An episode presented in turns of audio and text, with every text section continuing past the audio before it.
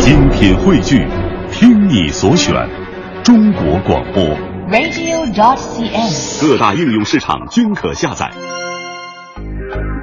凡尘工作室全新人物访谈系列，有故事的人，节目主持人张明远，今日采访嘉宾乔琪。乔琪十四岁赴英国学习，毕业于伦敦时装学院，先后在多个品牌实习。毕业后进入 Alexander McQueen 设计团队工作，在伦敦生活十年后，他决定归国，并于二零一二年在北京成立 Georgette Q 品牌。面料设计专业出身的他，将更多的注意力放在服装的材质上。Georgette Q 的灵感主要来源于设计师的日常生活与艺术体验。坚持选用顶尖全进口面料，搭配大量手工编织技巧，完美兼顾了服装的质感与趣味性。在这期节目进行的过程中，我发现身边开始不断的有人给我介绍他们认识的有趣的朋友，而这些来自各个领域的好玩的人，也就渐渐的成为了我节目中的嘉宾。在接触他们的过程中，我发现最好玩的地方就在于，有时候在接触一个人的过程中，即使你已经知道了他的很多经历、故事和选择，甚至看过了他不少的照片和采访，对这个人有了一定的了解后，真正见面的时候，那种感觉还是难以言喻并且珍贵的，而且多多少少的还会有一些意外和不可预期。就比如我和乔琪联系的过程，录制节目的时候已经接近五月，但其实我和他似乎是从早春就开始联系。但在那之后，他的各种秀场活动和出差就开始满满当当的安排了起来，让我们一直感叹，同在一座城市相见都变成了一件奢侈的事。在这段等待的时间里，我了解了不少乔琪的资料。当我知道他曾经在 McQueen 的设计团队工作，而且现在还成立了自己的品牌时，我就在心中暗暗担心，这会不会是一个很高冷的姑娘？像我这种与时尚几乎绝缘的人，会不会直接就被鄙视到了尘埃里？相信我，如果你看过乔琪亲手设计出的那些成衣，一定会懂得我为什么会有这样的担忧。因为说实在的，那些衣服简直美的就像一场梦，而再看看我平时大大咧咧的样子，嗯，估计不是噩梦就不错了。这场采访会进行的顺利吗？其实这一直成为了我心中隐隐担忧的问题。但是当我最终见到了乔琪时，他脸上那大大且明朗的微笑，一下子就让我放松了下来。我感觉今天的采访一定会进行的非常顺利，而事实也正是如此。而且如果非要说的话，或许应该说是比顺利更顺利。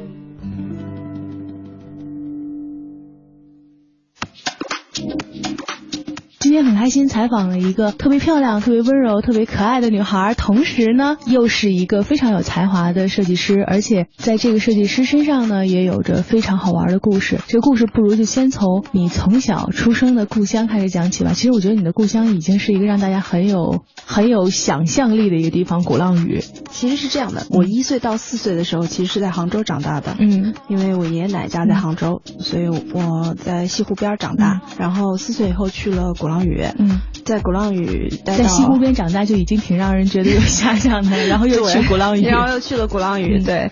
然后那时候鼓浪屿其实还不像现在这么 popular，、嗯、那么多的那个游客，嗯，那么多的这些呃旅馆，其实还是比较呃淳朴的。我觉得我们的那个岛非常淳朴，嗯，有很多的这种很很淳朴、很安静的一个对地方。对对对对，很安静。然后嗯，大家人和人之间的关系都很简单，嗯，而且呃，鼓浪屿上的建筑的确是，其实一直都是万国之都的那种感觉。嗯、所以说，嗯，其实这个对我觉得小的时候没觉得，但是真正大了以后开始在做设计了，嗯、你发现就是说这些东西对我有很大的触动。那种美美学上面的从小接触到的东西，对，特别是建筑上的这些，因为它它当时鼓浪屿以前是那个很多很多个国家的那个。嗯嗯，都在上面设设有使馆嘛，所以说它很多各种各样的建筑风格。那我们从小看，其实对我的设计是有很大的影响的。嗯，对。其实那从什么时候开始哈，一直从杭州长大的一个女孩，然后又到鼓浪屿，给人感觉应该是先从湖边，然后又跑到了海边，应该是一个特别如水般温柔的女孩哈。但是你做了一件其实挺有韧性的事情，就是很小的年纪一个人跑到国外去念书。嗯，当时。是因为有什么对自己未来有什么想法，有什么自己的设计吗？其实选择了一条好像还算挺苦的路。当时那么小的年纪，一个人跑出去念书，不害怕吗？我觉得我们家人可能都比较简单，嗯就我爸妈也非常简单，嗯所以我爸妈只是当时就觉得说，他们很希望在有能力的情况下能给我更多的选择，嗯所以这就是他们给我的一个 offering，、嗯。他们给我给了我一个这样子的选择，嗯。他们就是能够支持我去，呃，很小的年纪就去住校啊，嗯，就出国读书，然后呃，学习更不一样的文化，嗯。啊、所以其实当时不管是我还是我的家人，其实都没有觉得好像说这是一个很很特别的的事情啊。对，或者说觉得很辛苦，嗯。完全没有，嗯。因为我们住的是寄宿学校，嗯。然后我们学校呃，就是我们那个学校是女王有、有那个股份，嗯所以我们学校的抬头是 Royal，嗯那管理啊各方面都非常严格，嗯然后。嗯，学校有，就是它整个是在伦敦的五区，嗯。嗯，有一片那个大的校校区，所以我们基本上吃喝拉撒都在这个校区里面，嗯所以你感觉好像说，哎，十四岁去了英国，挺那个的，但是其实管理啊各方面的还挺还挺严格的。其实离开了父母，又到了一个管理同样很严格的学校哈。对的其实你当时选选学校的时候，说说到这个选学校，刚刚也说到，其实到了英国，嗯。但是在最初选学校的时候，其实也挺好玩的。当时申请了英国和美国，没想到阴差阳错的就最后到了英国。没。错没错，因为当时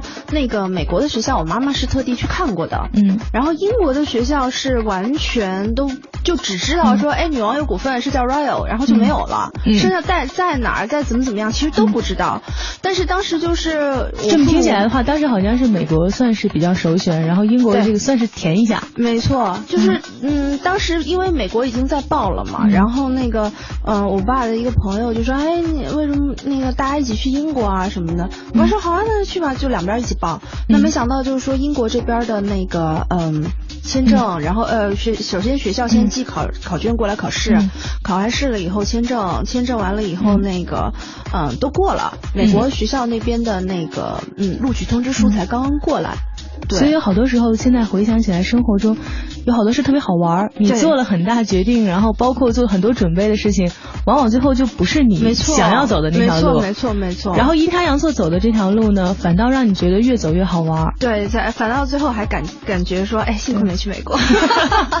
对，其实我刚才也想问你，现在再回想起来，如果到了美国的话，将来的发展、学的专业什么的，可能又是另外一条路。有可能，有可能。呃，我认为可能不会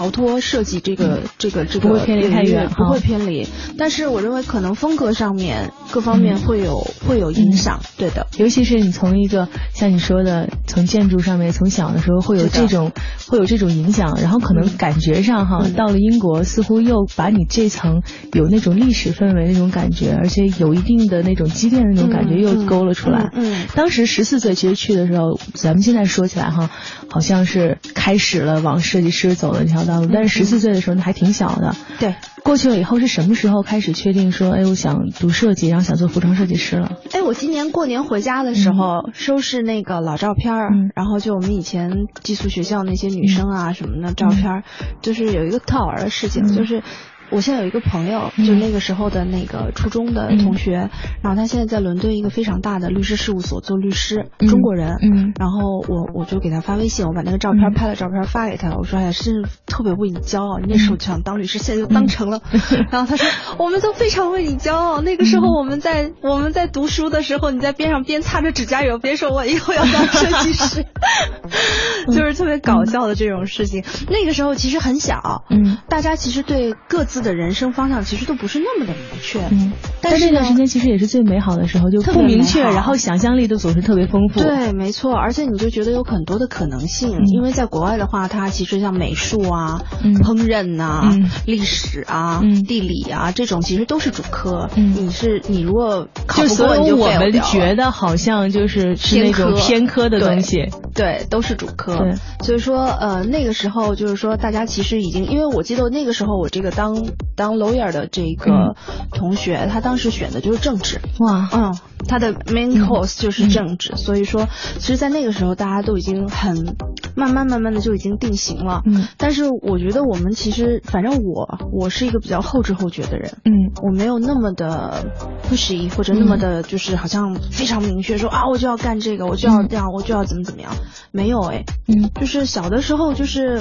跟生长环境也有关系，因为我在鼓浪屿待的时间比较多嘛，就是鼓浪屿它其实就是很很很缓慢。的地方嘛，对，它非常缓慢，然后大家都这边包括整个厦门其实都是这样子的，就厦门人的个性是有点无欲无求的，嗯，就是只求温饱，然后每天能大家一起坐在一起泡泡茶、聊聊天，开开心心的过每一天就挺好的。所以我觉得你形容这种生活 的这种节奏特别让人向往，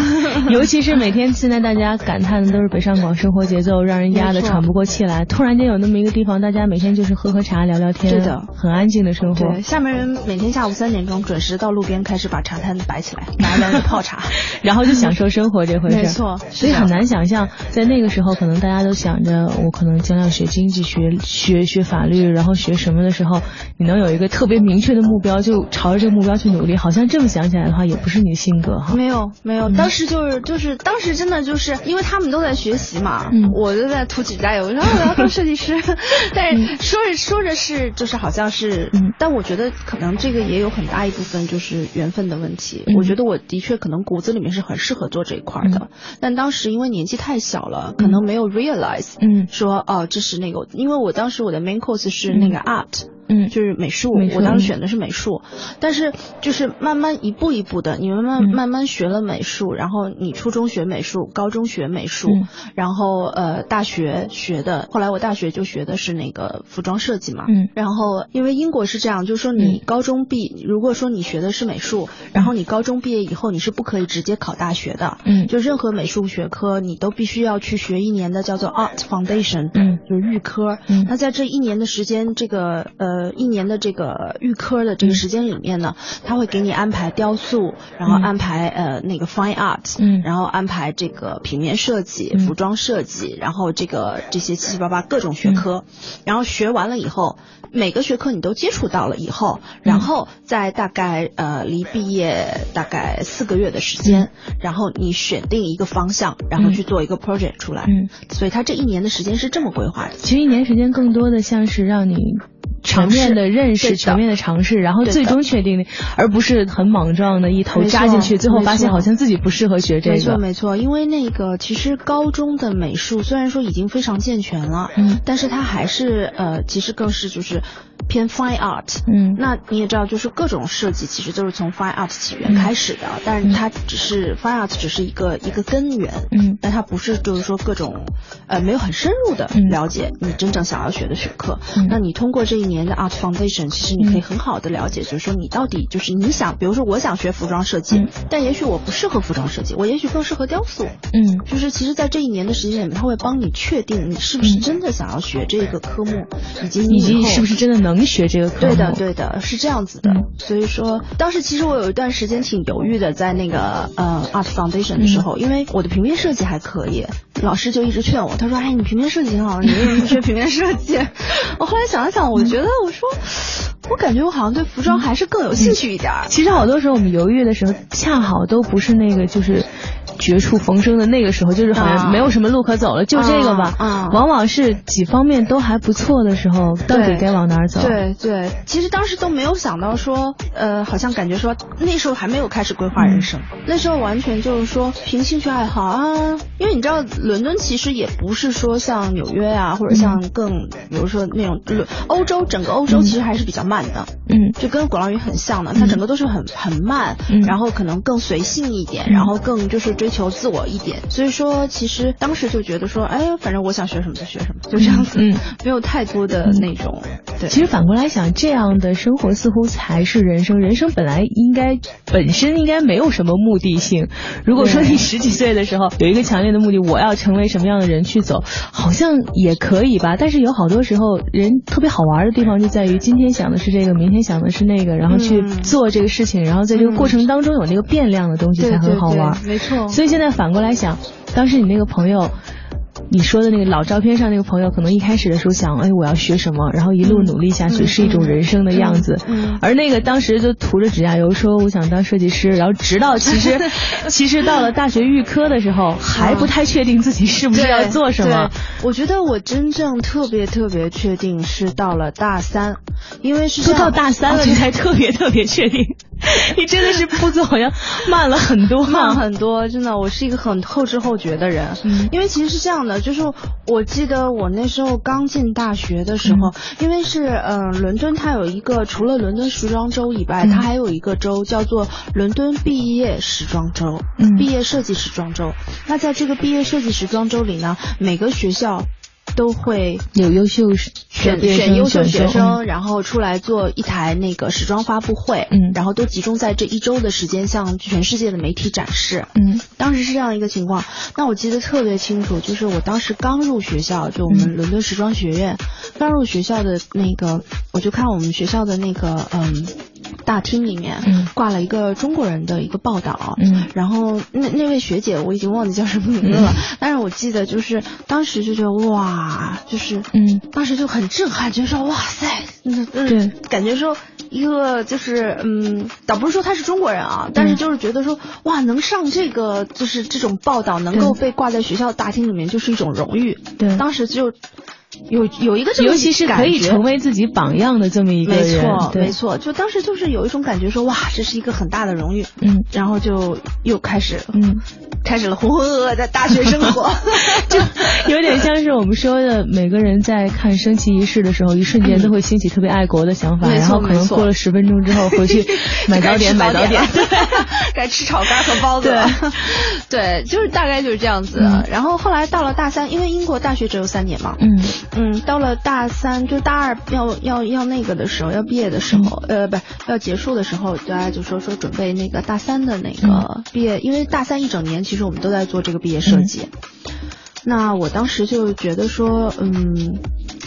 我当时想法还挺挺简单的。我当时还想说，哎呀，我读了这么多年书，我也没有给我爸妈什么东西。嗯。然后我说，我觉得我要争取能看能不能够参加到这个时装秀里面。嗯。然后也算是说，在国外读这么多年书，对爸妈给他们一个汇报礼是吧？对，有一个汇报，至少有个总结，说你看你们花了这么多的钱，然后送我去读书这么多年啊，我也 也算是小有成就。什么？对对对，当时就这么想的，特别简单。到这个时候都是一个特别乖巧的女儿的心愿，还没有。对，这个心愿居然还没有形成到，哎，我要做一个设设计师怎么样的一个想法？就是当时对设计师的认知还特别片面。嗯，当时你是觉得设计师给你的想法，就是你这个片面的想法里面，你觉得设计师应该是？我觉得设计师就是就是毕了业以后找一个服装公司到里面去当个设计师，就这样。就是它是一个职业发展的一个它是一个职业，对。它是个职业，我不认为当时还没有深深的认为，就是说它是你的全部，或者说它是你的大部分，你就当时只是认为它是一个职业，就很简单。对，就是你朝九晚五上班的那部分生活。没错，没错。然后，因为当时其实我已经去一些那个服装公司就是实习过了啊，然后呃，我们在大学时候其实是会去很多那个服装公司找实习的工作。那我当时其实已经实习了很多家服装服装工作室了，但相对来说可能规模。都不是说特别大，嗯。嗯，属于就是中等这种的。那当时我到那些服装工作室去工作呢，也并没有那么深刻的感觉，嗯，觉得说好像特别的，大家都过得很苦啊什么，没有，觉得好像很 正常。嗯，然后后来到了大三，然后就我后来我就想了一下呢，我觉得我是个中国人，嗯嗯，但是其实从呃，因为太很小就出去了嘛，所以说其实在我之前的设计中从来没有运用到中国元素。嗯，那当时就觉得说，哎，我非常想运用一下那个中国的元素。嗯，那中国元素是什么呢？对，其实我也不太，我也不太，因为很小的时候也出去了，对对，非常不清楚。所以我当时就想，那我先去少数民族那儿看看吧。嗯，因为我觉得不是每个国家都像我们中国一样拥有这么丰富的少数民族的这个资源的。嗯，那我就去了云南，当时在云南住了大概一个月的时间。嗯，然后嗯嗯，去又去了贵州，嗯，去采风。嗯，然后回来以后呢，就呃开始了设计。嗯，大三我觉得是真正的让我知道啊，原来设计是这样的。就是真的觉得里面的事情很好玩了，就终于知道是很苦的，很苦的。对，我还以为是很好玩那部分，其实是非常好玩，非常好玩。但是好玩的同时，就是有多好玩，你就得有 double 的苦，嗯，你得 double 的苦，你才能达到多好玩，嗯，是这样的感觉。这个苦当时是通过什么细节的东西认识到的呢？就是你突然发现做设计不是就是你好像呃画画画，嗯，然后做一做，打个板给工厂就可以了。对对，不是，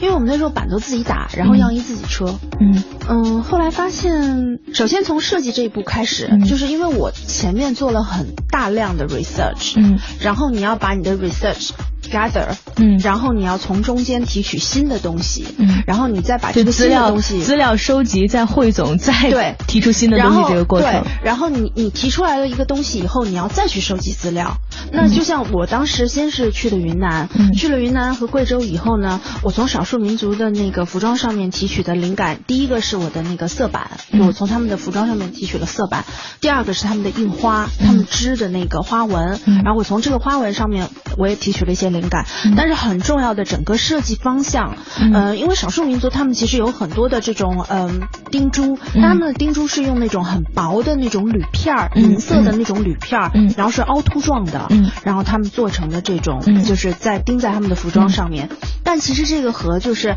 呃六十年代七十年代法国的 Paco Rabanne 那个 Pierre Cardin 他们的那个那个时候六六七十年代的时候对于未来主义的认识是有很密切的这种联系的感觉。那我当时就觉得很奇怪，就一个是六十年代七十年代的那些先锋的设计师的对于未来主义的一个认知，还有一个是我们很传统的非常传统，从来没有想过什么所谓的未来主义。对，但是他们有一些很 original。的东西，但其实他们是。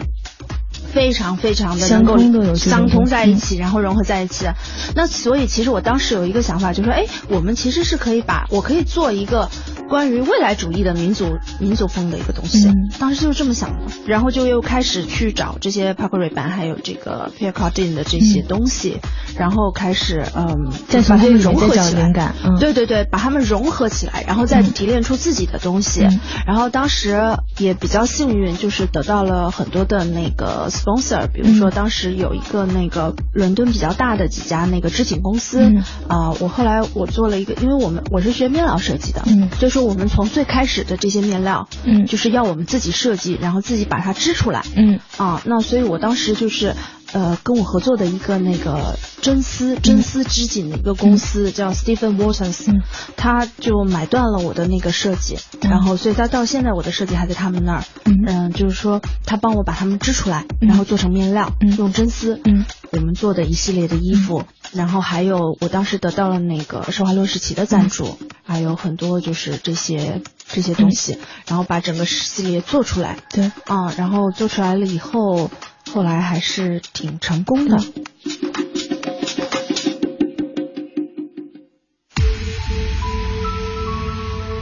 您正在收听的是凡尘工作室全新人物访谈系列《有故事的人》，精彩稍后继续。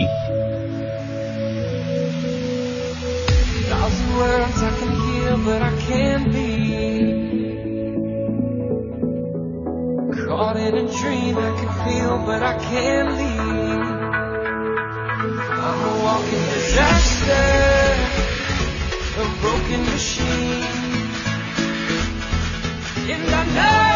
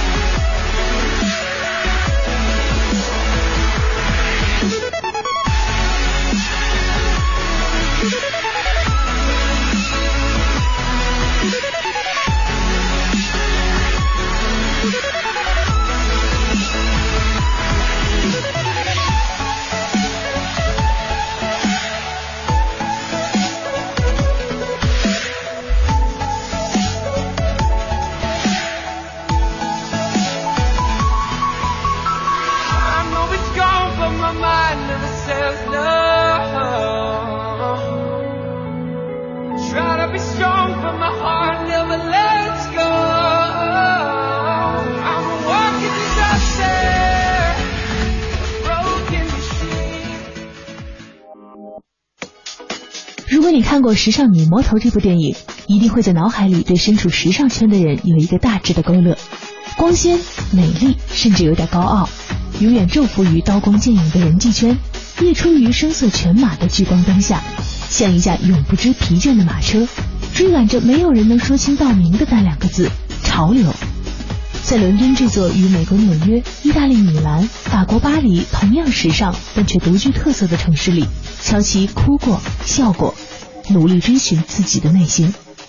如今，这位毕业于伦敦艺术大学时装学院服装设计工程学面料专业的设计师，已成为北京羽桥服装服饰有限公司 Project Q 的品牌法人和设计总监。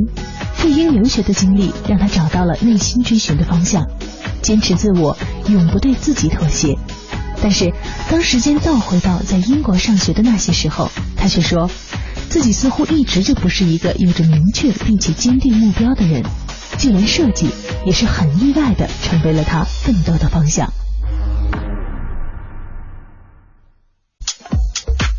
在这个过程中，其实得到赞助一个特别重要的一个关键点是让你能够专注于自己那个收集，然后再有灵感的那个想法，不用被其他的很多事情所困扰，然后有人帮你把后面事情所来一点点都实现。呃，其实感觉好像是说你得到了很多帮助，但是每一步其实都是要你自己去做决定，你自己要去做判断，然后你自己要告诉别人怎么做，因为这始终 at the end of the day 这是你的东西，你希望它变成什么样，所以你要很负责任的。从头跟到尾，得到赞助多的这个过程中，也意味着可能别人给你的意见或者建议也会很多。然后，如果在这过程中，好像这样也可以，那样是不是也行？然后最后这个东西就不是那个真正你想的了。没错，就是说你在这个过程当中，你一定要非常确定你自己想要的是什么。嗯，就像我当时其实因为少数民族他们的色彩浓度是非常高的。嗯，但是欧洲你知道这个嗯传统的这种欧洲的这种审美，他们其实更偏向的是有灰度的颜色。嗯，可能是更 subtle、更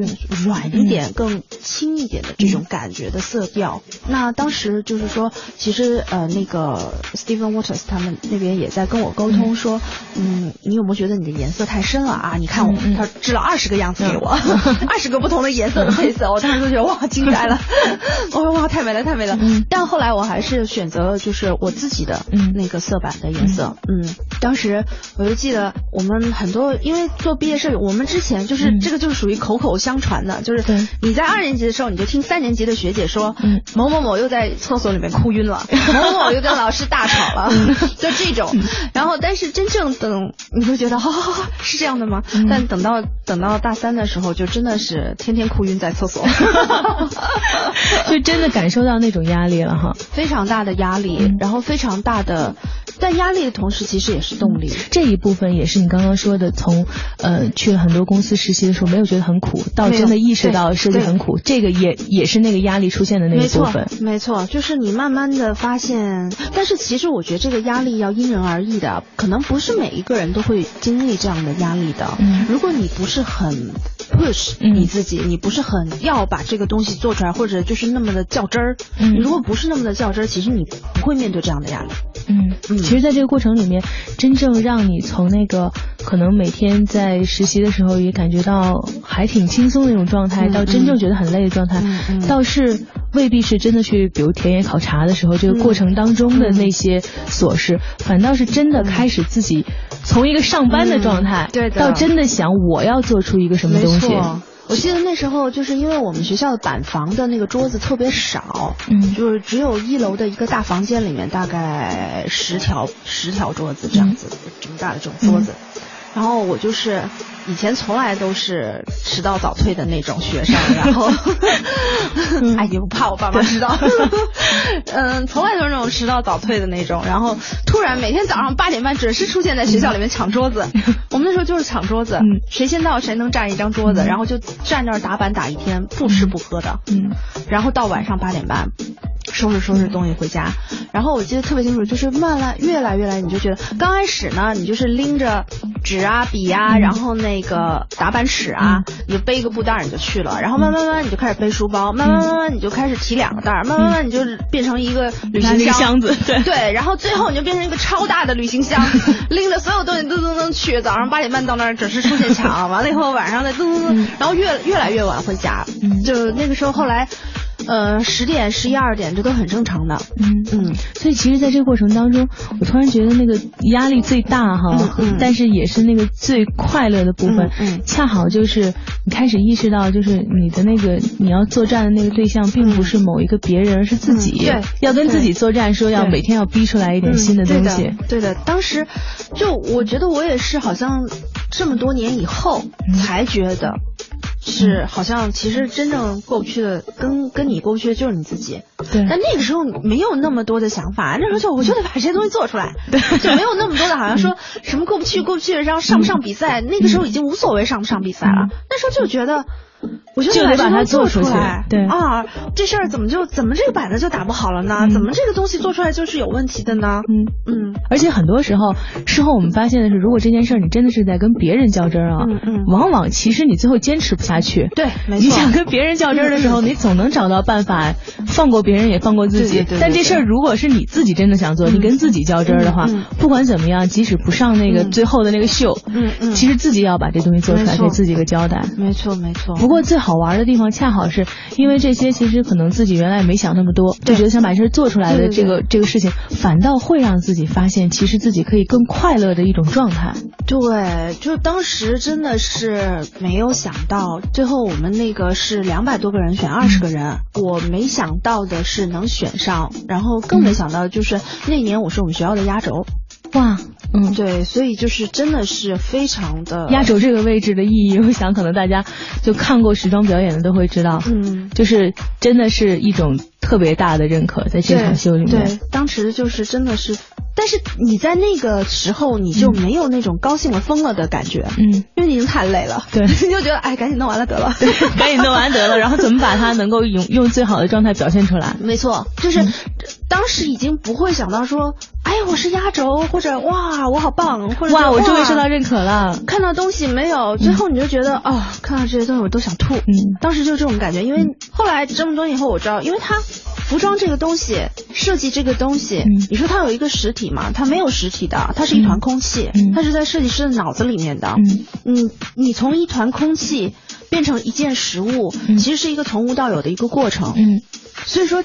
所有所有都是你自己不停的往外掏，往外掏自己，嗯，掏掏掏掏掏掏出来了以后，真的掏到最后你就已经不想看到它了，或者你看到它你就觉得有点想吐，嗯，因为你看的太多了，然后它就是你，它是另外一个你，嗯，然后或者你的一部分，它是你另外的一部分，嗯，所以可能就不像别的人看到会觉得哇很新奇或者怎么样，嗯、没有到最后那个时候就已经没有这个感觉，嗯、反倒是那个最兴奋那个状态，可能就在拿这个板子背这个包，对，到拉这个箱子的那个阶段。对，每天早上八点半抢板桌，这是让我最最兴奋的事儿。就把那团空气怎么抓住？对，真的是，就是因为你在做的过程当中，其实你要非常的就是心无旁骛，就是没有别的东西，你不能想别的，你唯一想的就是今天早上我必须得把板桌站站住了，然后板桌站住以后，我就开始立马要开始打扮，要开始这样那样开那样啊。我今天的任务是把我这个东西车出来，然后以至于说我接下来这一个礼拜的是什么什么，每天的 schedule 是什么，那接下来每个月这个月我要完成什么，我在下一次见到我的导师的时候，我要给他看到什么，那我有哪些问题要问他？其实那是那时候想的问题，根本不会想说，哎呀，我这衣服做出来美不美啊？会不会有人喜欢啊？我这个东西能不能上比赛啊？这些都完全没有想过。嗯嗯，反倒是这种没有想过的这种过程，推着自己往前，然后错，到有一天你才能回头再想这些事儿。没错没错，当时就觉得就觉得还现在回想起来，真的那时候毅力非常的，就那个时候是突然让我觉得说，哎。也许我真的挺适合做这份工作的。本来想的是给爸妈一个交代，对，然后呢，这交代其实真的也给到了，嗯，然后给到了之后呢，还恰好发现了另外一个意外收获的一个买一赠一的礼物，就是突然发现自己也找到了自己想干的那件事儿。对，找到这件事儿以后，其实有的时候我们生活当中是需要除了自信之外，是需要一个外力也好，一个事实上的一个真正的一个例子也好，没错，让你能肯定，哎，我能做这个，对，这件事情是不是可以恰好理解成为是你的那个促使你往前走的那个点？对，它会让我改变，它是让我改变了对服装设计的看法，因为原先可能在的工作室啊，各方面可能一个，我觉得可能当时呢自己也没有 realize，嗯。嗯，就是说是这样的一个节奏的，嗯哦。第二个呢，就是可能当时因为还没经过这个 push 的这个阶段，嗯、所以感觉好像事情都是呃，慢慢慢慢的往前推进的，没有对，还是对这整个行业的真正核心的那部分没有那么的了解，嗯，还是就觉得好像啊，就是进服装设计公司做一个设计师，然后就是很很朝九晚五的那种感觉，非常非常的就是好像那个节奏感也不对，就是整个那个那个就觉得应该就是这样的吧，对，嗯，当时就觉得应该就是这样的吧，也没什么不好啊，挺好的呀，就这样子。经过数年的学习，踏入梦想的学校后，乔西说自己大松了一口气，尽情的享受着多年苦读后的自由生活。由于学校没有封闭的校园，教学楼分散在不同地方，他平时要穿过几个街区去上课。上学路上，他看着穿着各异的路人，不断的接受着时尚元素，心里很是享受。他坦言，生活在这种环境中没有集体的概念。由于第一年的学习不计入学分。学生逃课就变成了家常便饭，而乔琪最常逃的课就是在周五的剪裁课。看电影、逛市集、去博物馆，这就是他生活的缩影。可是，当第一年期末考试成绩出来了以后，老师突然送来了一个噩耗，说那个学期他只要再差两分就挂科了。学校认为接下来的两年里他也不可能赶上了，所以建议他考虑退学。这句话给乔琪产生了很大的触动。也让他决定要奋起直追，最终成为了今天这样一个才华卓越的年轻设计师。那么，他究竟是怎样开始转变了自己的生活呢？成为设计师这个梦想又是什么时候出现在他生活中的呢？在明天的节目中，我们将为您继续采访乔琪。